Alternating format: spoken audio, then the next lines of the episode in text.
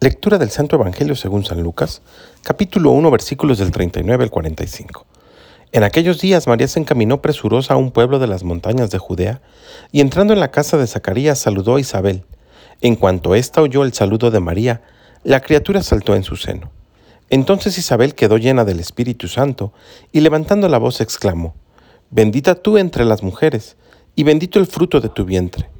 ¿Quién soy yo para que la madre de mi Señor venga a verme? Apenas llegó tu saludo a mis oídos, el niño saltó de gozo en mi seno. Dichosa tú que has creído, porque se cumplirá cuanto te fue anunciado por parte del Señor. Palabra del Señor. Estamos en la semana de Navidad. Este día 25 de diciembre recordamos el nacimiento de nuestro Señor Jesucristo. Y el Evangelio del día de hoy nos enseña la prisa que debe de haber en cada uno de nosotros por llevar el anuncio de Jesús. Y es que, a ejemplo de María, cuando tú y yo servimos y ayudamos al prójimo, estamos llevando a Jesús a los demás. Pero solo el que tiene Jesús dentro de sí lo puede compartir con otros. Hoy más que nunca el mundo necesita de cristianos verdaderamente comprometidos.